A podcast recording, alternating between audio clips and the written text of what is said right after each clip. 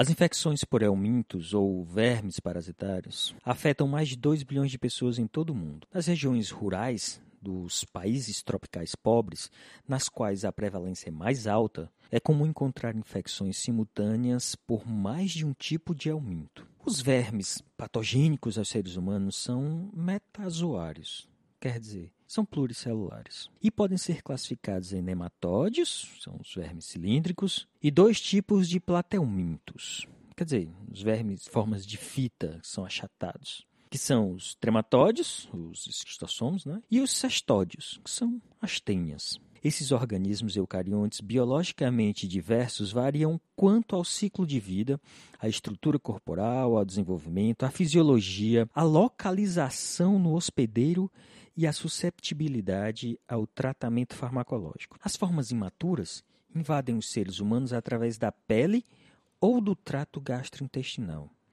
e transformam-se em vermes adultos bem diferenciados, com distribuição tecidual característica. Com poucas exceções, por exemplo, os estrongiloides e os é, quinococos, esses organismos não conseguem com completar seus ciclos de vida e replicar-se no hospedeiro humano de forma a produzir progênie viável. Desse modo, a extensão da exposição aos vermes determina a quantidade de parasitas que chegam a infectar o hospedeiro, que, por sua vez, definem a morbidade causada pela infecção. Em segundo lugar, qualquer redução das contagens de parasitos adultos por agentes quimioterápicos é duradoura, a menos que haja uma reinfecção. A carga de aumentos parasitários em uma população infectada não se distribui homogeneamente e, em geral,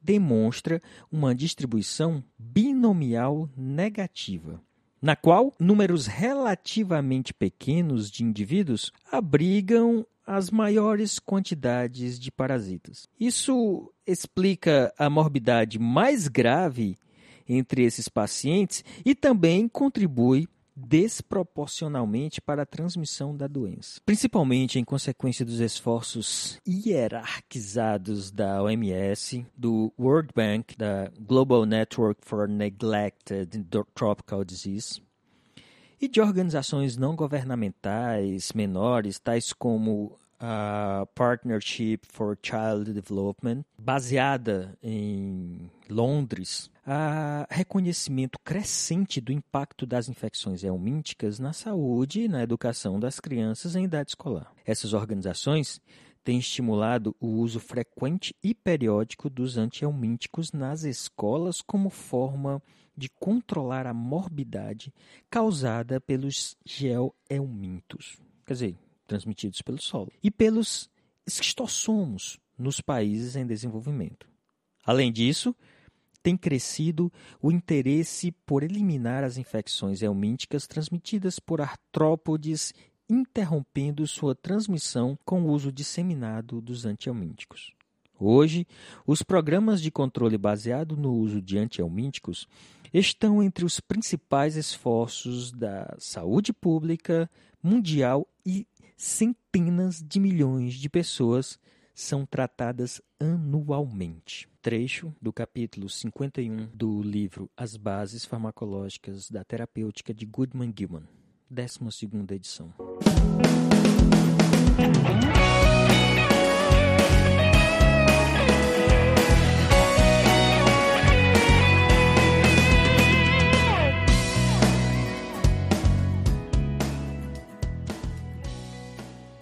Olá pessoal, estamos em mais um episódio do PharmaCast. E eu sou Pablo Farias, Ana Luísa Martã, Natália Bitu. E esse é o PharmaCast.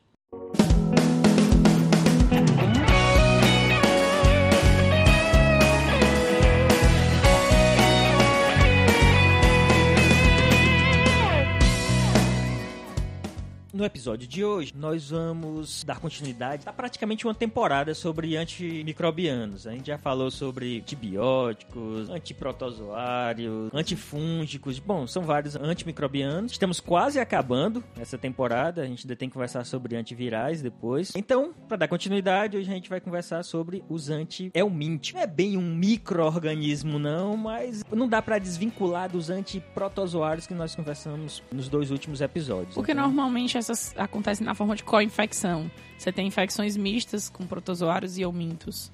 É, as vias também de acesso são muito parecidas, parecidas, muito semelhantes, então e os tratamentos, principalmente. Existem muita semelhança nos tratamentos dos anti-helmínticos com infecções por outros micro-organismos. Então vocês vão ver que nós vamos conversar sobre alguns medicamentos que já falamos várias vezes aqui. Então não dá para desvincular dessa sequência. Mas antes disso, como já é de rotina, é importante a gente passar um pouquinho para vocês os recados do pessoal, porque na verdade é isso que dá o gás da gente aqui, né? Não é outra coisa não claro, o, a grande quantidade de dinheiro que a gente está tirando aqui com, com o podcast. A Alice hoje está sem salário, muito. porque ela não veio gravar, é. então hoje ela não vai receber o salário, vai ser descontado, é, viu, Alice? É dinheiro demais, entendeu? Então, bom, claro que não, né, pessoal? É, é um, um projeto sem fins lucrativos para quem não sabe. Então, o resultado da gente é o impacto que o projeto tem.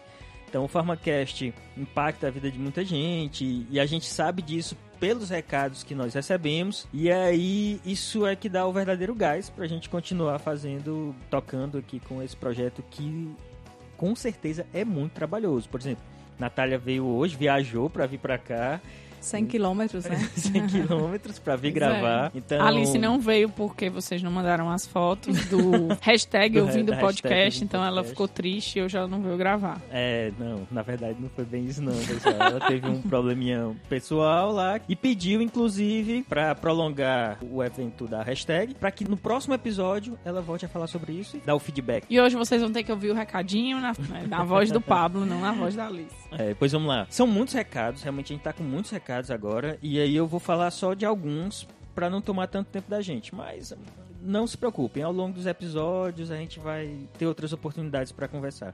Talvez no futuro, a Alice vi falando isso, eu achava que não. Talvez um episódio só de recado. A Alice já comentou isso, mas está começando a se tornar viável, porque de repente o recado a gente discutir um pouquinho em cima desses recados. Né? Aqui na página da gente, olha, lembrando, vocês podem entrar em contato com a gente através do e-mail contato arroba farmacast.com.br ou no próprio post do site, vocês veem lá o episódio e comentam o episódio. Normalmente nós respondemos lá pelo post mesmo. E aí acaba que a gente nunca lê muito essas postagens de vocês. Então eu vou pegar algumas aqui para responder e tem uns e-mails interessantes também. Vamos lá, o Jair de Assis Medeiros mandou um recado aqui dizendo o seguinte: É muita qualidade para um artigo só, meu irmão. Que trabalho excelente vocês vêm fazendo cada vez melhor. Cada novo post é um pulo de alegria meu, de tanta vontade que tenho de ler. Valeu, Jair, realmente é interessante saber que impacta tanto assim, né? Que curioso saber que tem muita gente gostando tanto do, do trabalho da gente. Vamos lá, tem o a Gladson Vieira do Nascimento, que diz: A qualidade desse podcast é inigualável. Parabéns a todos os envolvidos. Já virei fã. Grande abraço. Valeu, a Gladson. Então, Obrigado aí pelo seu apoio, pela sua mensagem, é, é fantástico isso. Tem um e-mail aqui que vale a pena a gente discutir, que pode, que ele tem uma dúvida, que pode ser a dúvida de outros ouvintes. Quem nos enviou foi o Tadeu Santos. Ele diz: Olá pessoal do PharmaCast, me chamo Tadeu, sou farmacêutico recém-formado pela UFRJ. Primeiramente, gostaria, gostaria de agradecer o trabalho de vocês. É maravilhoso poder rever e relembrar tópicos importantes de nossa profissão em um formato tão acessível e agradável. Sem contar na leveza dos episódios. É, isso é um dos objetivos, né? Não ficar uma coisa parecendo uma aula. Ah, e o sotaque nordestino delicioso de vocês, né? Oxe, isso é, minha, isso é conversa, não existe isso não aqui. não sei de onde tirou isso. Mas vamos lá. Gostaria de pedir uma sugestão. Trabalho em uma drogaria de grande porte e como sou referência na loja para as dúvidas dos clientes e do pessoal da própria farmácia, preciso sempre me manter estudando. Porém, não dá para carregar o Goodman todo dia para o trabalho. Realmente o Goodman seria um um problema nas costas depois de um tempo. Eu tenho uma versão antiga e tudo mais, ele fala farmacologia, tem uns textos e atlas, uns livros menores, mais leves, são excelentes livros. Aí o que ele diz? Mas eu queria saber se há alguma outra fonte que eu poderia me atualizar nos estudos. Gosto desses atlas, desses outros livros mais portáteis e levo para o trabalho todo dia. Porém, sinto que na forma sintetizada deles perco algumas informações. Então, quais são as sugestões de literatura? Na farmácia, vale muito a pena você ter em mãos um guia de medicamentos isentos de prescrição. Existe em português, existem outras versões muito mais aprofundadas em inglês, se não for um problema. Ele ajuda muito e responde a maior parte das dúvidas que você pode ter na farmácia inclusive quanto às informações sobre essas doenças. Então ele não é simplesmente um bulário. Ele é um livro interessante para consulta rápida, ele vai trazer informações sobre as doenças e sobre os medicamentos. O Goodman realmente não é um livro para você carregar embaixo do braço. É um livro para ter em casa e de repente você ir buscar aquela dúvida ou um aprofundamento, mas não para responder uma coisa rápida não. É um livro muito denso. Então, essa seria uma sugestão de um livro mais leve e que seria bastante útil e ajudar muito no desenvolvimento das suas atividades na farmácia. Tem também alguns aplicativos que podem, de repente, numa coisa mais prática, mais rápida, tirar algumas dúvidas. Né? Um, um que eu uso bastante, que eu gosto, é o Whitebook. Ele tem é, informação sobre medicamentos, sobre doenças, sobre exames, enfim é um, também uma ferramenta importante nessa era tecnológica. Além do livro, que nem sempre a gente consegue carregar o livro para todos os locais, Acaba né? sendo mais rápido. Né? Utilizar né? alguns aplicativos. É, é mesmo... Whitebook. É. Falando em aplicativo, tem um muito interessante que é o Micromedics, né? É provavelmente a maior base de dados sobre medicamentos que existe aí disponível pelo mundo. Então você faz um cadastrozinho simples usando o seu número de CRF e aí você tem acesso ao Micromedics. Baixa no celular, você vai receber um código e passa a acessar todas as informações. É bastante aprofundado, é muito interessante. O Micromedics é muito prático. Agora ele é em inglês, mas assim, quer uma dica? Quem tem dificuldade com o inglês, baixa o Micromedics e baixa o Google Tradutor. Aí você copia e cola o que quiser, passa para o tradutor, a tradução dele é muito eficiente hoje. Então não é uma barreira, não é mais uma desculpa não para isso. Mas Micromedics vai dar muita informação com uma ótima profundidade e fácil de ser encontrada. Agora, só para fechar, nunca esqueça de procurar informações nas diretrizes e nos protocolos do Ministério da Saúde e das, das organizações especializadas. Das sociedades, né? Das sociedades, isso.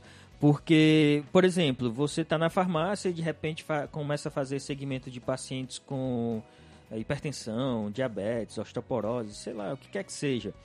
Vale a pena revisar, sei que todo mundo viu na faculdade, mas vale a pena revisar os protocolos e como que as decisões são tomadas aqui no Brasil, principalmente, né? Porque e... muitos livros que a gente tem, eles são americanos, a maioria deles, traduzidos. Então, às vezes, a primeira escolha para um tratamento de uma doença fora não é a nossa primeira escolha aqui. Inclusive, a gente vai falar disso no episódio de hoje. Para esse tipo de doença que não é tão comum fora daqui, as eumintíases, o tratamento dos Estados Unidos para um tipo de eumintíase é um, e aqui no Brasil a gente usa como primeira escolha outro. Então, é sempre bom estar atualizado de acordo com os protocolos nacionais. Exatamente. Por exemplo, é, vai estudar hipertensão, vai as, as diretrizes brasileiras de hipertensão vai trabalhar com diabetes, tem a, as diretrizes brasileiras de diabetes. Então, vale a pena também estudar esse material previamente antes de decidir ou executar o segmento de pacientes crônicos com doenças específicas.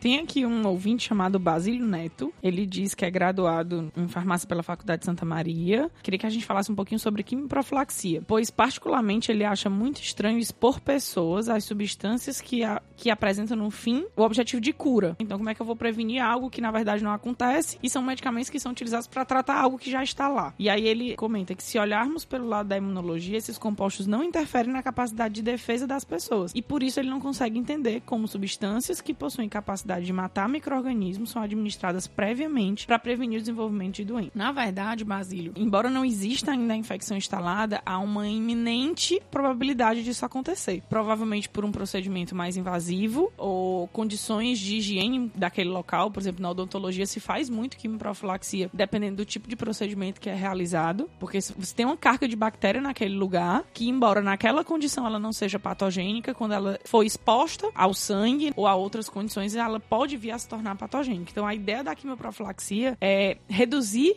drasticamente a carga microbiana para que a condição de exposição daquela pessoa a um determinado procedimento não favoreça que esses micro-organismos se proliferem e de fato aconteça uma infecção. Além do mais, existem doenças, né, como meningites bacterianas, que são doenças altamente letais e que apresentam risco muito grande do paciente via óbito, que nem sempre a nossa imunidade, por melhor que ela seja, ela vai conseguir combater aquele processo infeccioso. Então, se faz necessário, caso da meningite confirmada, todas as pessoas que tiverem contato com aquele paciente usarem medicamentos antimicrobianos justamente para evitar que essa doença se instale, já que a letalidade dela é muito grande. Depende muito do procedimento que vai ser realizado e da capacidade imunológica do paciente. Então, você vai fazer, por exemplo, uma cirurgia de transplante.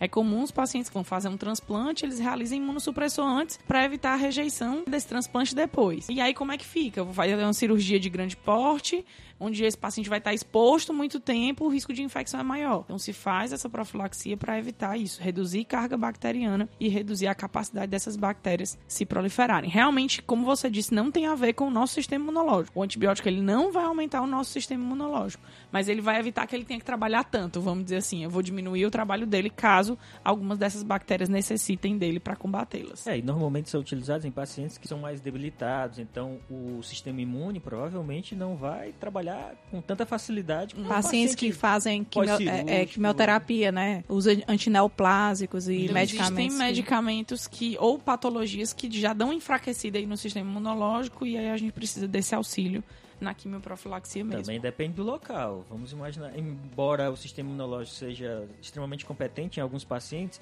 ele pode estar em um ambiente hospitalar que a ocorrência de bactérias já com a resistência mais elevada e maior patogenicidade estejam mais presentes lá. Então precisa de um suporte aí do antibiótico como profilático. Bem, pessoal, é isso daí. É, quanto aos nossos recados, a gente vai conversar um pouquinho. Tem um monte de recado aqui, a, a maioria dando um alô, a Alice E a Alice dá conta desses recados quando ela voltar. É, pronto. A gente vai deixar aí pra Alice. Uhum. Foram alguns que achamos interessantes e que mereciam algumas respostas. Eu até respondo normalmente pelo site, mas esses nós resolvemos conversar um pouquinho aqui com vocês, tá bom? Dar uma, uma resposta no episódio.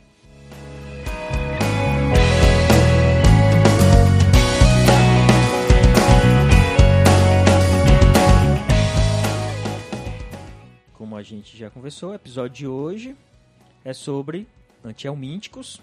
Por que, que vale a pena a gente falar de antielmintos? Será que é, são problemas de saúde que acontecem com tanta frequência aqui no Brasil? Quando a gente fala junto, né, a gente tá já numa tríadezinho de programas de antiprotozoário, antimalárico, que entra aí também no rol das doenças negligenciadas, onde a gente está em país, né? A gente, Brasil é um país em desenvolvimento tropical, numa região geográfica e nas condições de desenvolvimento também propícios ao desenvolvimento dessas helmintíases junto com as infecções por protozoário. Entra aí basicamente naquela mesma ideia da nossa região ser uma região de bastante acometimento dessas helmintíases. É interessante porque é uma doença bem antiga, né? Lá no Peru encontraram múmias de idade de 900 anos antes de Cristo que já encontraram ovos de helmintos. Então, apesar de ser uma doença bem antiga, com prevalência muito grande em países subdesenvolvidos, em que as condições sanitárias são precárias, países tropicais e subtropicais que favorecem a eclosão dos ovos e a transmissão da doença, mas ainda é muito comum, não somente no Brasil, mas a distribuição geográfica das helmintíases é basicamente no mundo todo que apresenta essas helmintias. E hoje a gente vai falar um pouco sobre o tratamento, o que é que a gente tem de opção, mas é também importante lembrar que é uma doença que pode ser evitável, prevenível, é evitável, né? né? Se você tem um, condições sanitárias adequadas, questão de higiene, você pode evitar essa doença e todas as complicações que ela pode trazer. Embora seja muito comum em países em desenvolvimento, você vai encontrar artigos com dados epidemiológicos da Europa, Estados Unidos, Canadá. Então, praticamente está no mundo todo. É claro, uns países mais do que outros, mas no mundo todo as pessoas estão expostas a esses parasitas. Vale ressaltar um detalhe, que embora você vai encontrar resultados epidemiológicos no mundo todo, os resultados reais de infecção não são aqueles apresentados nos estudos epidemiológicos. Por quê? Porque convencionou-se no mundo todo, isso não é um hábito brasileiro, mas no mundo todo, convencionou-se utilizar antiparasitários praticamente anualmente. Sem diagnóstico. De forma né? rotineira, Sem sem diagnóstico. Então, na prática, é provável que o nível de infecção parasitária seja muito superior ao apresentado nos estudos, por causa desse hábito. E a gente também tem poucos estudos, né? Poucos levantamentos epidemiológicos, se a gente comparar com outras doenças, como diabetes e hipertensão, com relação às parasitoses. Então a gente tem poucos dados também que realmente representem a realidade. Então a realidade ela é muito maior, com certeza, do que o que a gente vê em conta de dados. Em torno de 30% da população mundial né, já sofreu algum tipo de infecção por euminto. E muitas vezes assintomática, né? Isso. Porque a questão dos sintomas depende da quantidade de vermes, da imunidade do paciente. Então, não necessariamente você vai ter sintomas, por isso isso dificulta o diagnóstico e o tratamento. E o mais presente aí nessas infecções é a famosa lombriga. Ascaris É, lumbricoides, né? Lumbricoides. Pois é, e aí, quando a gente fala de ascaris lumbricoides, a gente meio que dá pra dividir esses eumintos em três grandes grupos, assim. Então, a gente tem os nematódios, os cestódios e os trematódios. Existem outros, gente, mas são muitos. E a gente basicamente vai dividir, vai, vai selecionar alguns de cada grupo para poder falar hoje. Então, o Ascaris, que é o de maior incidência, ele faz parte do grupo dos nematódios, juntamente com o ancilóstomo, o necator, que provoca lá o amarelão, e o estrongiloides, que são os três principais causadores das helmintíases dentro né, do, dos nematódios. Tem também dentro dos nematódios, mas que a gente meio que separa um pouquinho porque o tratamento é diferente, que é que são as filárias, né, causadora lá da elefantíase, a famosa filariose, que a gente divide ela é justamente diferente. nem pela transmissão, mas pela localização dela, né? A maioria do Ascaris, Ancilóstomo e Os são né? dos nematóides eles são intestinais e a filária ela atinge o Tecidual, sistema né? linfático, é tecidual. Então, ela fica dentro do mesmo grupo, mas com ação com ação diferente. Os nematóides são aqueles vermes que são cilíndricos. Então, esses nematódios são os mais comuns que causam as helmintíases e, basicamente, o tratamento dos nematódios, com exceção da filariose da elefantíase, é feito com uma classe, que é a principal classe de antihelmínticos, chamada de benzimidazóis. Essa classe, os benzimidazóis, foi descoberto por Brown em 1961, em que ele descobriu o protótipo da classe, que é o tiabendazol. Posteriormente foram feitas mudanças na molécula e aí foi desenvolvido os outros benzimidazóis, que é o mebendazol e o albendazol. Sendo o albendazol hoje o mais utilizado para tratamento das helmintíases, principalmente para tratamento de infestação por nematódios, com exceção, mais uma vez eu repito, da filariose, que é um tratamento diferenciado. Lembrando que o albendazol ficou muito popular na utilização dele pela posologia dele. É muito prático. É, ele é maior bem, parte- ele é menos tóxico, né? Na verdade, o mebendazol e o albendazol, eles são, São bem menos menos tóxicos. tóxicos do que o tiabendazol. Isso aconteceu por uma mudança Isso. dos radicais na posição 2 e 5 do anel benzimidazólico, que é o que dá, né, a, a identidade da classe. O albendazol vem ganhando espaço cada vez mais por, por, por farmacocinética mesmo, por ele ter uma meia-vida maior e permitir uma administração única diária. É Tem menos efeito sistêmico também, né? Porque como, na verdade, os nematóios habitam, principalmente trato o intestino intestinal, delgado, é a absorção deles é, É baixa, irrelevante. né? Irrelevante. A ação deles é realmente... Não é- é- efeito sistêmico. Exatamente. É local mesmo.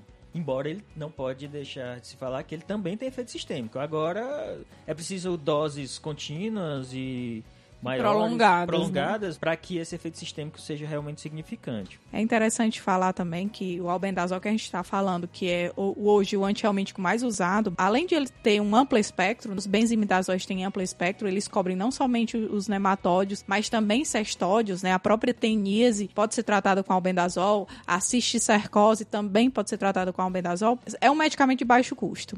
Então, quando a gente fala de uma doença negligenciada, de uma doença que atinge países pobres, a questão do custo é importante, porque isso facilita o acesso a esse medicamento, que é um medicamento muito bom para tratamento dessas helmintíases. E aí, na literatura, fala que uma única dose tem efeito larvicida, tem efeito também vermicida. No entanto, essa dose única, o, albendazol, ele tem efeito ovicida apenas para algumas espécies de nematóide. Isso faz com que hoje o tratamento com albendazol, muitos profissionais de saúde preferem utilizar ele em três dias consecutivos, geralmente à noite, justamente para evitar alguns desconfortos gastrointestinais que o paciente pode ter. Na verdade, ele vai estar tá dormindo, então ele vai sentir menos a náusea, vômito que esse medicamento pode causar. E esses três dias consecutivos de albendazol se dá justamente pelo fato de que uma dose única não vai conseguir matar os ovos de todos os nematóides. Então, ele é ovicida para ascaris, patricúrios, mas ele não é, é ovicida para todas as espécies de nematóide. E como a gente tem falado, muitas vezes o tratamento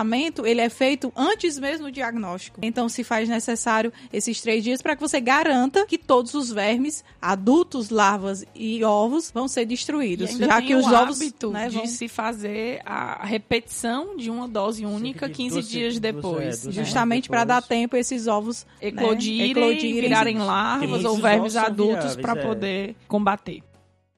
Podem invadir nossos corpos e desarmar nossos sistemas imunológicos. Eles são apenas parasitas, mas para quem foi infectado por eles, são parasitas assassinos. Esse tratamento que a Natália comentou é um tratamento para nematóide, cestódio, né? Mas a gente está aqui ainda nos nematóides, no ascaris, no ancilóstomos e no estrongiloides. Lembrando que o ancilóstomo, que é um amarelão, se vocês tiverem curiosidade de colocar lá ancilóstomo no Google, vocês vão ver que a figurinha dele tem uns ganchinhos. E o ancilóstomo, ele como tem... Como se fossem uns dentinhos, Como se né? fossem uns dentinhos. por isso que ele se prende no nosso intestino, por isso que ele fica lá. E essa característica que ele tem faz com que muitas vezes um dos principais sintomas sejam sangue nas fezes, perda de sangue. Então, além do tratamento com albendazol, parede, então... além do tratamento Sério? com albendazol, é importante fazer uma reposição às vezes de ferro ou uma dieta rica em ferro, porque existem algumas crianças que dependendo do tempo de infecção apresentam anemia pela perda de sangue, né, causada pelo ancilóstomo. É interessante também ter uma doença que é bem comum, principalmente em criança que joga bola, brinca na areia, aí acaba tendo muitas vezes contato com esse tipo de aumento, que é o chamado popularmente de bicho geográfico. Aqueles bichinhos pretos que aparecem na pele, coçam, irritam e eles vão é, andando, caminhando, fazendo um caminho, canais, né? É. Que é, na verdade, a larva, larva migras, migras, né? A larva da, da, do ancilostoma e do necator americanos e é tratado geralmente com o tiabendazol tópico. A gente já comentou aqui que o tiabendazol é o protótipo dos benzimidazóis, no entanto, usado por via tópica, ele não tem toxicidade sistêmica e ele pode ser usado. Tem, só que tem caso, Pablo, que a criança pode ter tantos bichos geográficos é, que é necessário o uso o uso oral. Mas não né? com ele. Aí não vai pro tiabendazol. É, exatamente. Aí não o tiabendazol e sim os outros benzimidazóis. É. Então, não só para deixar claro, o ancilóstomo amarelão, que eu falei lá que aumenta, né, tem que fazer reposição de ferro, é aquele que está ambientado no intestino. Esse mesmo ancilóstomo você pisar nele, o ovinho lá eclode, a larva entra e vai fazendo esse caminho que a Natália comentou. E aí a gente já conhece como nome de larvas migras ou bicho geográfico, né? Aí o tratamento é também um benzimidazol, porém, por ser tópico, a gente consegue fazer isso com o tiabendazol, que é o primeiro benzimidazol que surgiu lá, que o Brown descobriu. É uma parasitose muito comum, é bem visível ela, né? não tem muita dúvida não quando você encontra ela. Dá uma coceirinha boa, rapaz, você passar o tempo assistindo televisão, uma coceirinha... Meio livre. e é, é, a gente falando muito dessa questão dos países tropicais, subtropicais e as questões climáticas que envolvem as helmintíases. É importante a gente falar, por exemplo, a fêmea do Ascaris lumbricoides libera no ambiente cerca de 200 mil ovos. E esses 200 mil ovos, cerca de 70 70% é viável. É viável. Então são 200 mil ovos é não uma embrionados. grande, é uma ninhada grande. E 70% consegue se transformar em larva. Então dentro dos ovos eu vou ter uma transformação de larva que vai de L1, L2 até L3, que é L3 é a forma infectante da larva do Ascaris. Além disso, consegue sobreviver relativamente bem no ambiente. E essa, essa viabilidade de 70% também é graças às condições climáticas favoráveis. E outra característica que a gente tem sempre aquela lembrar, vamos lavar os alimentos, né? A fruta, o vegetal é importante, mas uma característica, principalmente dos ovos do, Ascaris, que faz talvez com que ele seja a helmintíase mais prevalente no mundo todo, é o fato dele ter uma boa fixação em superfície. Então, muitas vezes, só lavar não resolve o problema. Só lavar não tira os ovos daquele alimento que está contaminado. É necessário outros procedimentos, inclusive o uso de bicarbonato, de hipoclorito e de outras substâncias. É mais efetivo. É. Para poder diminuir essa adesão. Essa adesão. Né? Destruição e diminuir essa adesão em relação aos alimentos. Então, gente, lava a mão antes de comer e lavar os alimentos, fruta, verdura, porque é lá que normalmente essas, essa contaminação acontece. É, os principais sintomas são relacionados ao desconforto intestinal, causam algumas diarreias, dores, às vezes irritações na garganta e, eventualmente, nos casos mais graves, pode ter uma infecção pulmonar, porque o próprio verme em si pode atingir as vias respiratórias e causar uma infecção pulmonar, que é bastante grave esse tipo de problema quando você, é, o, no caso do Ascaris lumbricoides, né, a forma infectante que a gente acabou de falar é a forma L3. Então, quando você ingere o alimento contaminado, você está ingerindo a forma L3 e ela vai, né, ser absorvida pelo intestino, do intestino vai para o fígado, do fígado vai para o coração, do coração vai para o pulmão e aí vai haver outras transformações dessa larva. Ela de L3 vai passar L4, vai passar L5, até ser deglutida e chegar novamente ao intestino e aí o verme adulto vai habitar e é interessante porque o verme adulto pode sobreviver, passar, né, habitar junto com você de um a dois anos, o verme do Ascaris lumbricoides. O então, mesmo verme. O mesmo verme. Então é, é, bastante tempo. Então, se não for tratado, pode gerar desconforto. Corre o risco de você se apegar tanto. Se apegar e não querer. Que ele saia é, mais, né? Dois anos de convivência você mútua. se apega, coisa né? de sentimento aí também. É, né? A não ser que ele esteja. Um vínculo afetivo. Que ele esteja causando muito mal-estar, náuseas, do abdominal. Aí, de repente, você pode conviver com ele com dois anos, fazer aniversário e tudo, né?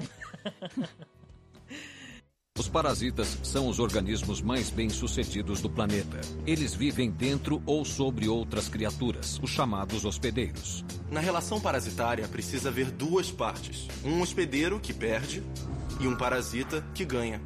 Os ascaris são muito frequentes mas nós temos outras parasitoses importantes, quase tão frequentes quanto as caridias. Vamos falar um pouquinho sobre a filariose. Como é que ela, que ela é, transmitida? é transmitida? Será que é alimento, água e alimento contaminado, gente, igual as é, outras nós estamos falando justamente sobre isso. Mas a filariose tem uma particularidade. Será que eu previno a filariose ou elefantíase lavando as mãos e lavando e os alimentos? alimentos? Não.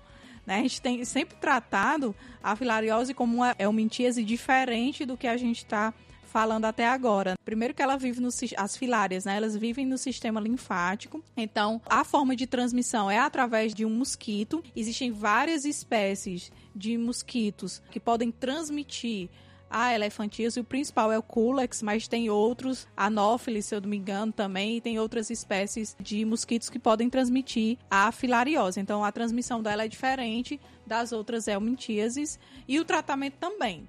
A gente tem falado até agora que as infestações por nematóides é tratada basicamente com albendazol e com os benzimidazóis. Já o tratamento da filariose é feito principalmente com uma droga chamada de dietilcarbamazina. Então essa dietilcarbamazina é a droga de escolha para tratamento de, da filariose. Ela não tem nenhum grupo específico, né? Na verdade, não, não é uma droga. É um antihelmíntico. Um não entra em um grupo químico específico, como por exemplo os benzimidazóis, que se dividem na verdade, o único grupo mesmo que a gente tem dos dentro dos antihelmínticos são os benzimidazóis. Isso. O resto, os outros tratamentos são isolados, não fazem parte de um, de um grupo determinado. Então, isso, isso para farmacologia, é algo incomum.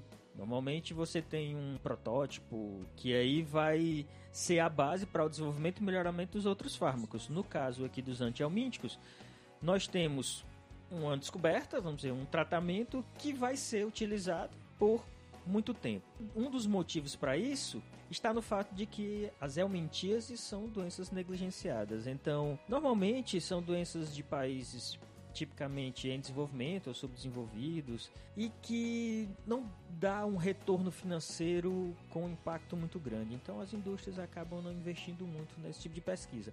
Aí o que acontece é que você tem um grupo, por exemplo, com a ivermectina. Não tem mais ninguém, é a ivermectina.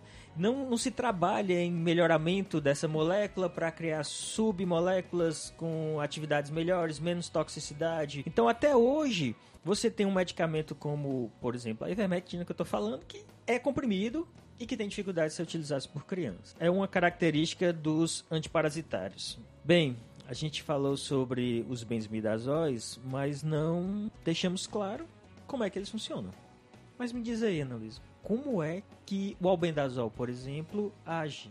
Os benzimidazóis, na verdade, não só o albendazol, o tiabendazol e o mebendazol, que todos podem ser administrados por via oral, embora o tiabendazol O seja mais é muito tóxico, tóxico, né? E aí é utilizado apenas por via tópica. Todos eles vão interferir na polimerização dos microtúbulos do euminto. E eles fazem isso porque eles têm uma alta afinidade por uma proteína chamada beta-tubulina, que é uma, uma proteína do euminto. Então eles se ligam a essa beta-tubulina e impede esse processo de, de polimerização do microtúbulo e formação desses microtúbulos. Isso parece ser um dos mecanismos principais dos benzimidazóis. No entanto, eles têm alguns efeitos bioquímicos também. É, na verdade, eles se ligam à beta-tubulina, inibindo a formação desses microtúbulos, que acaba gerando dois impactos para o verme. Primeiro é diminuir a captação de glicose, e com isso gera paralisia no verme, porque ele não vai ter energia. E segundo, acaba também bloqueando a divisão celular. Então, o principal efeito dos antihelmínticos, na verdade, é promover paralisia no verme. E esse verme ele vai ser expulso pelo nosso trato digestivo através do peristaltismo pelas fezes, né? Tanto é que existem casos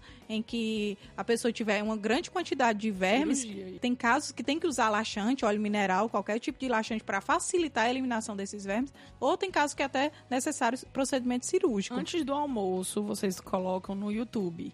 É, cirurgia. Quem quiser de, emagrecer né? já sabe aí uma Pronto, dica, aí né? vocês colocam antes do almoço e dão uma olhadinha de como é que funciona essa cirurgia. Então, a principal característica desses antihelmínticos é promover paralisia muscular do verme. Então, existem diferentes mecanismos pelos quais os antihelmínticos vão promover essa paralisia. O principal deles que são os benzimidazóis, vão, vão agir principalmente a nível de beta-tubulina. Isso, Além eles- de também bloquear outras etapas bioquímicas Isso, principalmente que- mitocondrial. Eles conseguem inibir uma enzima chamada fumarato redutase da mitocôndria. Isso daí também contribui para essa contribui para a diminuição de produção de ATP e, consequentemente, paralisia do verme. E a dietilcarbamazina, que a gente comentou em relação ao tratamento da filariose, o mecanismo dela é alterar a membrana superficial do verme. E promover e também promover paralisia. também essa paralisia. Na verdade, a maioria deles tem esse efeito de paralisia e a gente expulsa, no caso dos, dos nematóides clássicos que a gente falou, de forma intestinal. No caso da filária, a gente não consegue fazer esse tipo de expulsão. É eliminação, deles, né? de eliminação. E aí, muitas vezes, se faz o tratamento de filariose associado a um antibiótico que a gente falou, na classe das tetraciclinas, que é a doxiciclina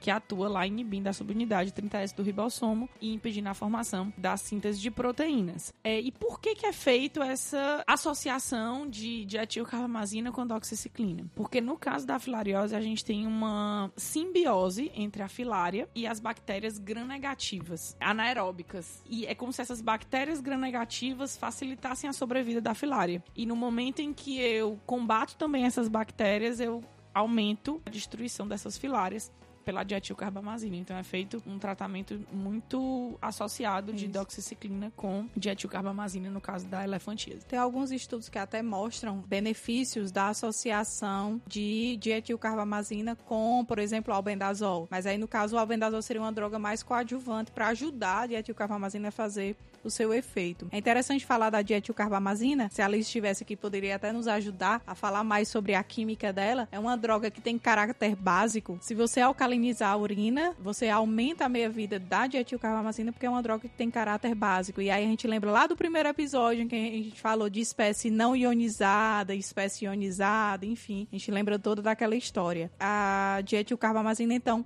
praticamente só tem ela aí para tratamento da elefantíase. É aquilo que o Paulo tem falado. A gente tem poucas opções, até se a gente comparar com o antimicrobiano, o antibacteriano, que você tinha primeira escolha, segunda escolha, terceira escolha, antihelmíntico você não tem tanta opção, pelo desinteresse da própria indústria farmacêutica na produção desses antihelmínticos.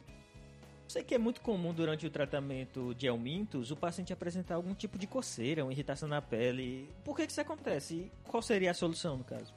Na verdade, a dietilcarbamazina, ela causa uma alteração na membrana do verme e ele pode liberar substâncias que geram um processo alérgico no paciente. Então, é muito comum durante o tratamento com dietilcarbamazina o uso de antialérgicos e preferencialmente utilizar antihistamínicos, justamente porque existem estudos que já evidenciaram que quando você usa dietilcarbamazina in vitro, você não tem uma destruição efetiva das filárias. Então, existe um papel também do nosso sistema imunológico para defesa contra parasitas. Não somente contra as filárias, mas contra as outras parasitoses. É importante o nosso sistema imunológico trabalhar nessa defesa. E aí, o outro antialérgico que a gente tem, que não são os antihistamínicos, são os corticoides, que dependendo do tempo e da dose que ele é usado, ele reduz a imunidade. Aí complica do Pois tratamento. é, embora quando a gente fala do albendazol, dentro aí dos benzimidazóis, rapidamente é convertido pelo fígado em sulfóxido de albendazol. Que é difícil até você dar albendazol para um, pra um paciente e tentar medir albendazol no sangue dele. Mensurar isso daí você não consegue. Porque o pouco que ele é absorvido, ele é rapidamente convertido a sulfóxido de albendazol. E, e tem artigos que mostram que o uso de glicocorticoide aumenta a conversão de albendazol a sulfóxido de albendazol. Então tem algumas infecções em que se faz, por exemplo, principalmente na neurocisticercose, que a gente vai falar mais pra frente em relação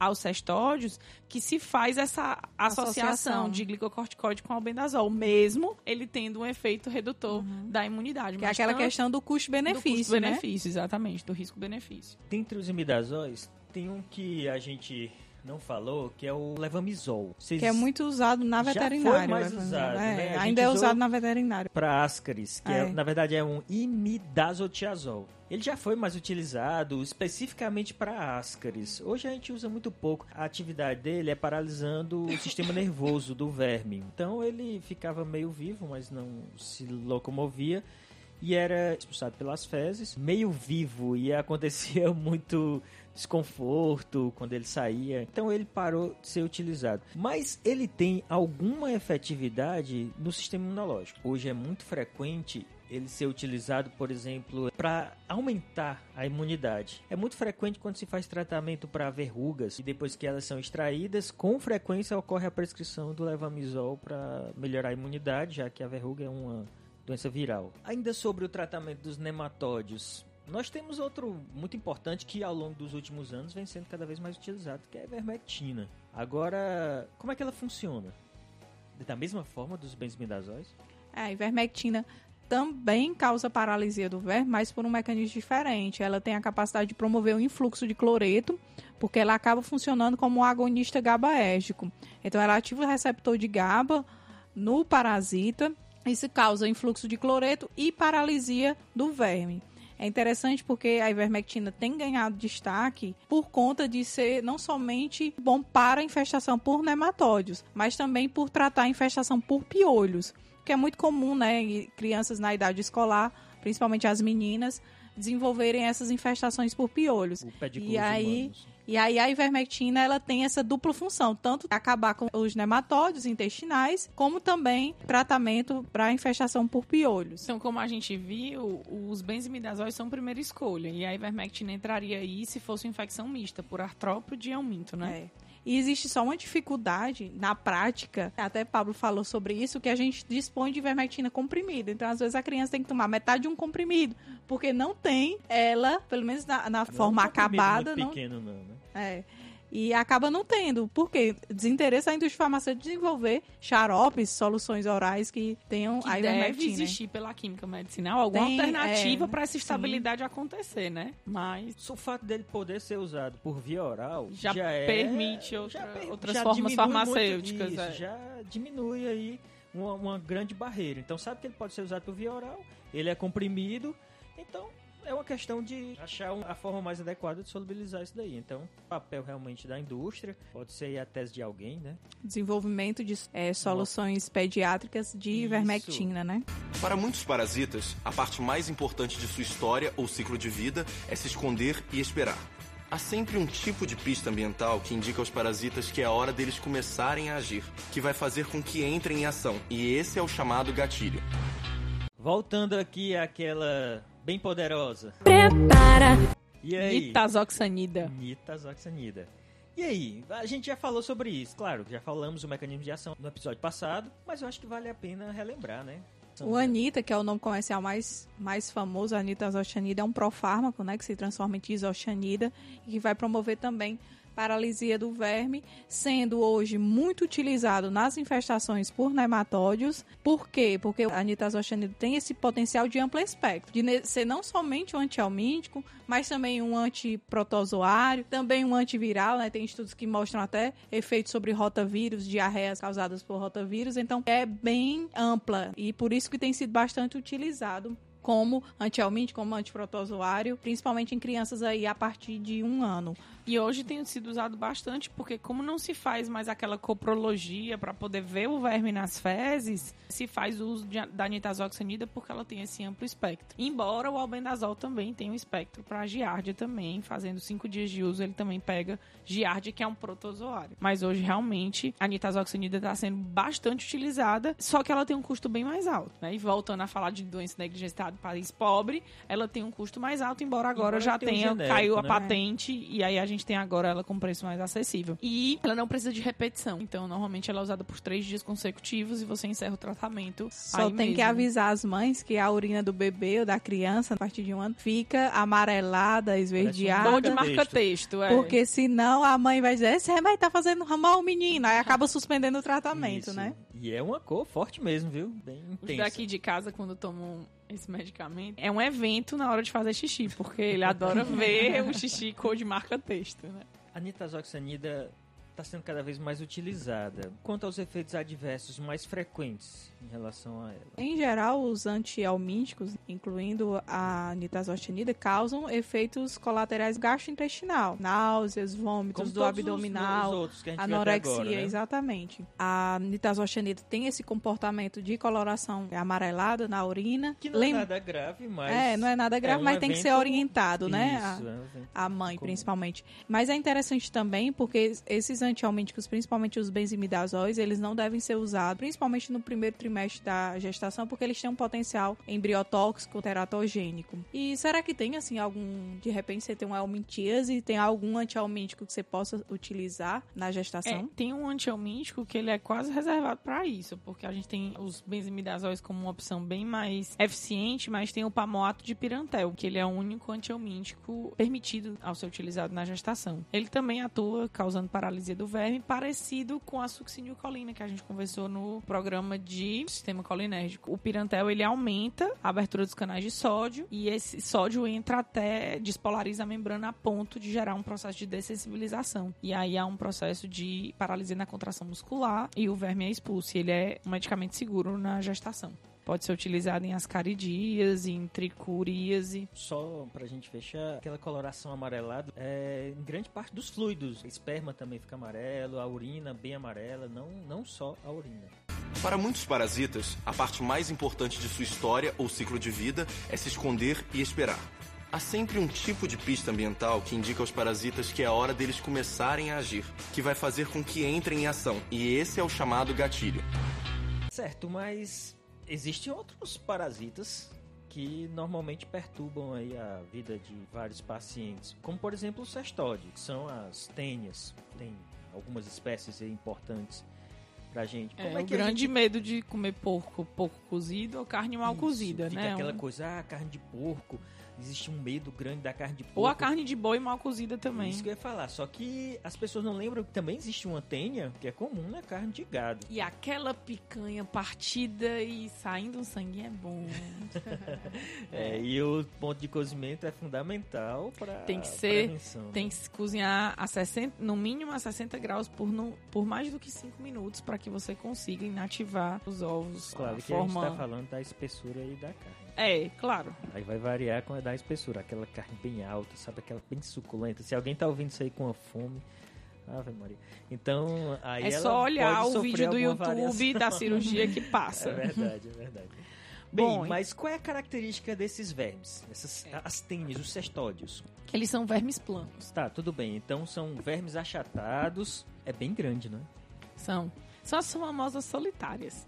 Mas são solitárias por quê? Porque elas não, não gostam de ninguém, não se relacionam com ninguém. Por que, que é chamado Porque ela, primeiro elas são hermafroditas, então elas se bastam. Elas não precisam de um, causa, de um casalzinho para se reproduzir. É, Mas como ela também é muito grande, ela é muito competitiva. Não é que não possa existir uma infecção com mais de uma tênia, não. Pode. Mas também é a gente tem vídeo no YouTube bem ilustrativo, mas na maioria dos casos é apenas um verme adulto. Porque ela é muito competitiva e ela dificulta o surgimento de outra quando ela já é adulta, surgir outra tênia é muito difícil. Ela tem aquela característica, não é que é dividida em sub Segmentos. segmentos É. chamados proglotes, que inclusive podem Essas é, proglotes são sexuadas, então elas se reproduzem, né? Elas por podem brotamento. engravidar sozinhas. Sozinhas. Cada segmentozinho dela que não é nada pequeno, é bastante grande, é um verme muito grande. E aí vocês imaginam a quantidade de outros vermes que ela pode Gerar. gerar. A solitária tem particularidades importantes porque dependendo do estágio que ela está da reprodução, ela dá infecções diferentes. Desde a própria solitária em si, a infecção do verme, mas também pelo cisticerco. É. Como é, que É- se dá esse processo? O ciclo evolutivo da tênia acontece principalmente quando você tem uma proglote ou um ovo excretado nas fezes. né? Aí, de alguma forma, o animal, o porco ou o boi, ingerem esses ovos ou proglotes. E aí eu tenho um ciclo dentro do boi. Então, esses ovos eclodem na forma de oncosfera e eles vão desenvolver o cisticerco que fica na- no tecido muscular desses animais. Então eu tenho um ciste seco que fica no tecido muscular. O homem come a carne de boi ou a carne de porco e vai se infectar com o ciste seco no intestino ao desenvolvimento pro verme adulto. E se Tá, Mas os o, o processo de infecção da, da contaminação por cisticercose e por teníase é diferente. A infecção tem um ciclo, é uma evolução dentro do animal e uma evolução dentro do ser humano. Então, normalmente, o animal, ele se infecta por, pela ingestão de ovos ou proglotes, que são esses segmentos que a gente já falou da tênia. Que normalmente ele tem essa, essa infecção na alimentação dele, numa vegetação que ele está comendo, que tem esses ovos ou essas proglotes. Dentro do porco, esses ovos eclosão. eclodem e eles chegam e se desenvolvem, né? Eles aderem à musculatura e se desenvolvem nessa musculatura, que é o ciste cerco. Este ciste cerco, ao a gente ingerir, né, uma carne de porco ou a carne de boi mal cozida, esse cerco tá viável e ele lá no intestino se desenvolve a verme adulta. E a gente tem a teníase. O Isso. consumo de nutrientes importantes para o nosso corpo. A desconforto sóleo normalmente é pela via do porco e a de saginata da carne de boi. Né? São tênias diferentes, mas a contaminação é da mesma forma. E a cisticercose? Como é E que a cisticercose, ela acontece quando o ser humano ingere o ovo, do mesmo jeito que o porco. O, o porco, ele fica com a cisticercose lá no músculo dele. né? No nosso caso, é a mesma coisa. Quando tem a fezes, com os proglotes ou com o ovo, normalmente quando ingere esse ovo, um, um, um vegetal mal lavado, a ingestão desse ovo pode fazer com que Contrai a doença. O mecanismo é esse. O porco vai lá, defeca em regiões perto de alguma plantação, normalmente alface. Alface é um dos vegetais que mais frequentemente você tem a adesão do ovo. E aí o ovo chega no sangue e pode afetar vários tecidos. E um dos mais acometidos é o cérebro, né? Chega no sistema nervoso central e pode causar neurocisticercose. E aí gera processos inflamatórios no sistema nervoso, gerando Convulsões, né? convulsão, né? Normalmente Gera- é a forma quando como se descobre, descobre a a- infecção é através de uma a- é. convulsão. Exatamente. E Tem o tra- tratamento também para ela. É, o tratamento da teníase é feito também com o albendazol. A diferença entre o tratamento da teníase para a forma neurocisticercose ou da cisticercose é a duração do tratamento. Tratamento, por exemplo, da neurocisticercose pode chegar a 21 dias de albendazol. É, além do anticonvulsivante, né, já que muitas vezes o sintoma principal é a convulsão, além do anticonvulsivante se usa também associado o glicocorticoide. Por quê? Porque a gente tem tanto uma maior liberação do metabólito ativo, que é o sulfóxido de albendazol, como também, pelo processo inflamatório do sistema nervoso central, você tem edema. Então você pode aumentar a pressão intracraniana e os corticoides, ao reduzir esse processo inflamatório, também conseguem reduzir o edema, principalmente a dexametasona, que é um corticoide que tem redução de edema, diminuição da pressão intracraniana. Além do albendazol para tratamento da teníase e também da cisticercose, tem outra droga pouco utilizada aqui no Brasil, que é o praziquantel, que ele causa dano tegumentar, ele aumenta a permeabilidade ao cálcio, promovendo contração seguida de paralisia muscular do verme. Então, o praziquantel é mais usado em outros países e aqui no Brasil se utiliza até por questão do custo e do acesso, mais o albendazol para tratamento tanto da teníase como da cisticercose. Quando a gente olha nos livros, que a maioria são americanos com traduções, a gente encontra que a primeira opção do tratamento de teníase é praziquantel, né? Mas aqui a gente usa o albendazol. E na neurocisticercose, a gente faz uso do albendazol por 21 dias. Lembrando que as pessoas têm muito medo de ingerir a carne de porco por conta dessas infecções, mas o paciente que está infectado com a solitária, tá, com a tênia no corpo, pode adquirir uma cistercose por falta de higiene pessoal. Então ele pode adquirir a doença quando vai ao banheiro, não faz a higienização correta das mãos e aí leva essa mão aos alimentos e em seguida vai à boca. E aí ele pode também adquirir uma cistercose dessa forma. Eu não sei se vocês já ouviram um ditado, tá com, ten, tá com tenha, tá com solitária, quando a pessoa tá com muita fome. Na verdade, ele dá alteração de apetite. Pode ser aumento e pode ser redução. Mas é comum esse ditado, né? A pessoa tá comendo demais, vale, tá com solitária na barriga. É porque ela ah, consome muito nutriente importante pra gente. Então o corpo ela é vai. grande, né? Ela é Ela grande. é grande. Aí o corpo responde com uma necessidade de se alimentar para suprir aquele nutriente que está faltando, não é? Normalmente falta muito ferro e Então nós vimos então, é só para revisar, os nematódios, cestódios, que é a classe da tênia. Só que existe uma outra classe também de helmintos que tem uma importância também, existe ainda uma prevalência muito grande dessa doença, que é a esquistossomose. A esquistossomose é um causada né, pelo esquistossoma mansoni, que é um trematódio. Como é que se dá a transmissão dessa doença? A gente tem três espécies de cistossoma, né, que podem causar é, cistossomose. Tem o cistossoma mansoni, que é o mais conhecido.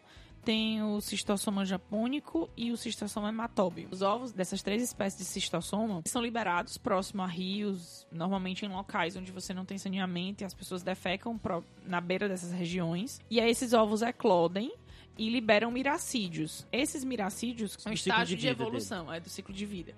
Esses miracídios penetram nos caramujos, que ficam normalmente habitando à beira desses rios e lagos. Lá no caramujo, esses miracídios eles se desenvolvem e o caramujo libera uma outra forma, que é uma forma chamada esporocisto, para água, que é o ambiente que ele está vivendo. Esse esporocisto são transformados em cercárias. E essas cercárias nadam livremente pela água. E quando a gente está lá naquela região e pisa, por exemplo, numa cercária dessa, normalmente o pé é a principal porta de entrada, mas qualquer outra pode ser.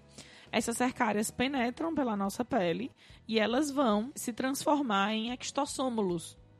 E esses extossômulos atingem a circulação, migram para o sangue, para o fígado e lá vão se transformar na forma adulta. E a forma adulta é o que normalmente gera a famosa barriga d'água. É uma característica bem importante da extossomose. E o ciclo se mantém, né? Então essa pessoa Isso. que defeca próxima a uma região de rio e aí Por isso que o tratamento né, e o controle das helmintíases, de forma geral, ela tem dois focos. O primeiro foco é o diagnóstico e o tratamento dos portadores dessas helmintíases. E o segundo foco é a educação sanitária, é o saneamento básico e toda a logística para evitar a contaminação do solo, da água e dos alimentos. E nesse contexto, o tratamento da esquistossomose é feito com a droga de primeira escolha, que é o praziquantel, que a gente já falou anteriormente que é aqui no Brasil pouco utilizada para teníase, se usa mais o albendazol. Mas o praziquantel é droga de escolha para a esquistossomose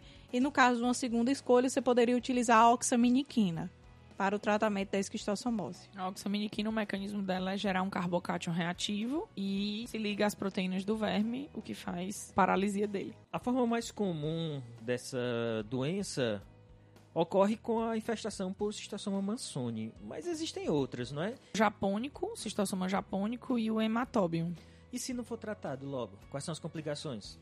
Normalmente as infecções por cistossoma mansoni e o japônico, eles geram lesões no fígado, base e trato gastrointestinal. Já o hematóbium, ele está muito associado a carcinoma de células escamosas da bexiga. Isso pode acontecer por uma alteração hepática que esse aumento pode provocar, que é um desvio da veia porta. E aí esse desvio da veia porta acaba liberando toxinas pro sangue ao invés de serem metabolizadas pelo fígado. Como o sangue é filtrado pelo rim para poder ser excretado, você acaba tendo uma toxicidade maior na região da bexiga. Então Pode ele causar leva para o sangue e não é metabolizado. Então, provavelmente tá aí a origem do, Do carcinoma, carcinoma. né? Mas o carcinoma é mais comum com o cistossoma hematóbio. O mansoni e o japônico, eles geram lesão do fígado, baço e trato gastrointestinal. Os ovos dos nematóides podem viver fora do hospedeiro durante anos. Eles vivem em estado latente no solo, invisíveis, esperando que um hospedeiro apareça. E lembrando que a oxaminiquina, que é a segunda opção né, de tratamento quando o praziquantel não pode ser utilizado, ele só é, ela só é efetiva para o cistossoma mansoni. Ela não tem é, clí- é, eficácia clínica para o hematóbio e para o japônico, não. E já que a oxaminiquina não pode ser utilizada para o hematóbio e para o japônico, a opção que a gente tem é o arteméter, que é um derivado lá da artemisina, que, a, gente, falou, falou, na, né? no episódio de antimaláricos. Então, eles podem ser utilizados, já foi visto a eficácia clínica deles também para extossomose. O problema é que, normalmente, ele é utilizado em regiões africanas, como essa alternativa. Um dos receios de utilizar o arteméter para extossomose é criar uma resistência à malária, se por acaso for uma região endêmica do plasmódio, né? Essas pessoas contraírem malária, elas se tornarem resistentes a um dos principais tratamentos. E é um tratamento interessante por causa do baixo custo e do menor risco de eventos adversos também com o Artmeter. Ficar resistente a esse medicamento vai ter que ser tratado com os medicamentos tradicionais e tem muito mais eventos adversos com eles. Só a título de curiosidade, existem outros tratamentos que vêm surgindo aí atualmente, como por exemplo o desenvolvimento de uma vacina. Por enquanto, vem sendo estudado para ovino, caprino e bovinos para o tratamento de esquistossomose. Tudo surgiu por volta dos anos 90, quando foi descoberto uma molécula importante para alguns helmintos, que é o SM14. Então, essa molécula foi a base para o desenvolvimento de uma vacina que ainda está em fase 1 de teste clínico, que foi iniciada por volta de 2010, esses estudos. Então, ainda tem muito chão pela frente, mas já existe a possibilidade de, em breve, aí, termos uma vacina no mercado.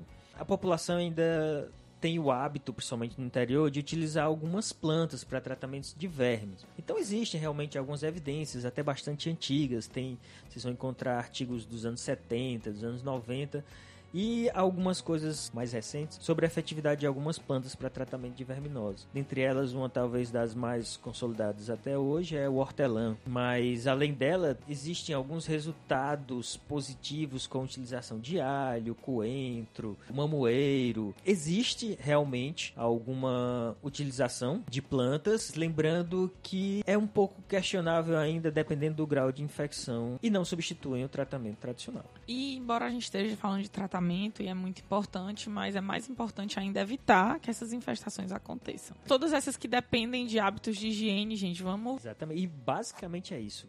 A Higiene. maioria. A maioria está resumida a um cuidado com a higiene.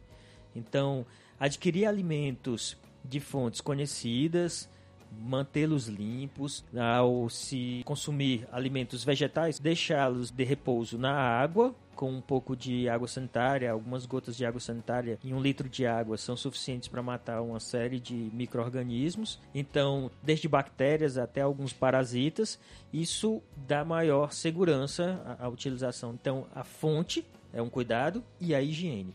Além da higiene das mãos. Quando se fala da carne, aí vem aquela carne. Quanto mais bem passada, mais seguro é o consumo dessa carne, né? Mas uma picanhazinha sangrando tem seu valor, viu? Depois Aí- tomar o bendazol, né? Não tem problema não, vale a pena. Não tem problema, vai pro rodízio, enche a lata lá de. Então, o albendazol depois não, gente. Não, Brincadeira, não, né? Pra estar tomando albendazol assim, não. Com certeza, com certeza. Mas é, é cuidado com, com a procedência e higiene. Então, pelo menos lavar as mãos, né, rapaz? Já, já é muita coisa aí. Podem invadir nossos corpos e desarmar nossos sistemas imunológicos. Eles são apenas parasitas, mas para quem foi infectado por eles, são parasitas assassinos.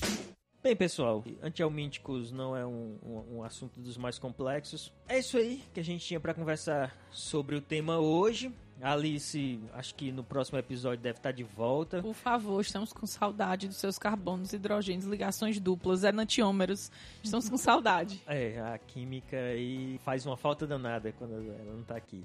Mas tivemos a bom, Natália de então, volta. Foi bom ter a Natália Depois de um aqui. período de recesso, de Foi. licença, estava ansiosa pela volta, Bom, né? pô, a, licença, a licença foi não remunerada, Ah. viu? Claro. né? Porque... Bom, é, espero que a gente consiga tê-la aqui de volta mais vezes e se não der pra estar aqui, né, Pra fazer essa viagem doida desse, A gente vai dar um jeito dá um de jeito gravar direto de. Lavras da Mangabeira. é, agora o PharmaCast vai evoluindo e a gente vai desenvolvendo novas tecnologias aí, aprendendo, né? Porque a gente tá aprendendo aqui também a fazer isso. Pois foi muito bom estar com vocês. Lembrando da hashtag no Instagram. Ouvindo o PharmaCast. Que no próximo episódio a Alice. Façam a Alice feliz para repostar várias fotinhas de vocês. Lembrando os nossos canais, contato arroba farmacast.com.br arroba farmacastweb no Instagram e o post no site farmacast.com.br. Vocês podem ir lá e comentar o episódio, um episódio que vocês tenham gostado ou não gostado. Façam um comentário de vocês. Mandem um e-mail, dúvidas. Ah, tem um canal que eu estou recebendo algumas postagens, porque é o seguinte, para você ouvir um podcast, você pode usar um agregador qualquer. Vocês provavelmente, não sei como vocês estão ouvindo, podem ouvir direto no site, podem baixar o arquivo MP3 e ouvir depois. Não sei como vocês querem fazer, mas a forma mais comum é você ter um aplicativo no celular, o um agregador e baixar tem um agregador, Castbox, que nele tem um espaço para comentários. Então tem muita gente que está ouvindo a gente pelo Castbox e está deixando alguns comentários lá. Normalmente eu respondo, eu acesso ele. Dá esse espaço para esse bate-papo também. Então pode usar o Castbox também, procurando o PharmaCast lá, faça um comentário. Outra coisa, a gente está tendo muita demanda individual dos ouvintes de falar sobre esse ou aquele assunto. Então, o assunto que você pediu, ele vai sair um dia, porém, não necessariamente de forma mais urgente, porque existe uma sequência, uma né? sequência lógica para que a gente consiga compreender as coisas e por isso que a gente seguiu esse bloco aqui de antimicrobiano. A gente começou lá com a parte cinética, dinâmica. Tem algumas coisas que vão, vão ser logo e algumas coisas vão ficar um pouquinho mais para frente, mas todas as sugestões de vocês a gente está guardando, anotando e um dia ela vai sair. Continue mandando as sugestões, é importante pra gente não esquecer nada. E é isso aí, pessoal. Então, um abraço a todos e até mais. Tchau, tchau, galerinha. Queria dizer que é um prazer estar de volta. Tem uma, naquela volta atriz, para sempre. aquela, aquela, naquela novela, né? Vocês não sabem o prazer que é estar de volta. Né? Então, parafraseando não sei o nome da personagem lá da novela, mas é, dizer para vocês que é importantíssimo para a gente receber esse feedback de vocês, se vocês estão gostando, dúvidas, fotos, tudo que vocês puderem fazer para é, reconhecer o nosso trabalho, para sugerir, para criticar é importantíssimo, porque é isso que nos motiva a nos deslocar, a tirar uma tarde todinha para gravar para vocês. Né? Mais 10 horas de edição, né? É, é o trabalho que dá para o Pablo fazer todo esse trabalho, né? Mas com certeza tem vale a pena, tem valido muito a pena pelo feedback que a gente está recebendo de vocês e continue assim, nos estimulando através das, das críticas, dos elogios e das postagens de vocês. E se vocês estão gostando, indiquem a gente para colegas e para pessoas que vocês acham que podem também gostar desse material. Então é isso, pessoal. Tchau e se Deus quiser, até o próximo episódio.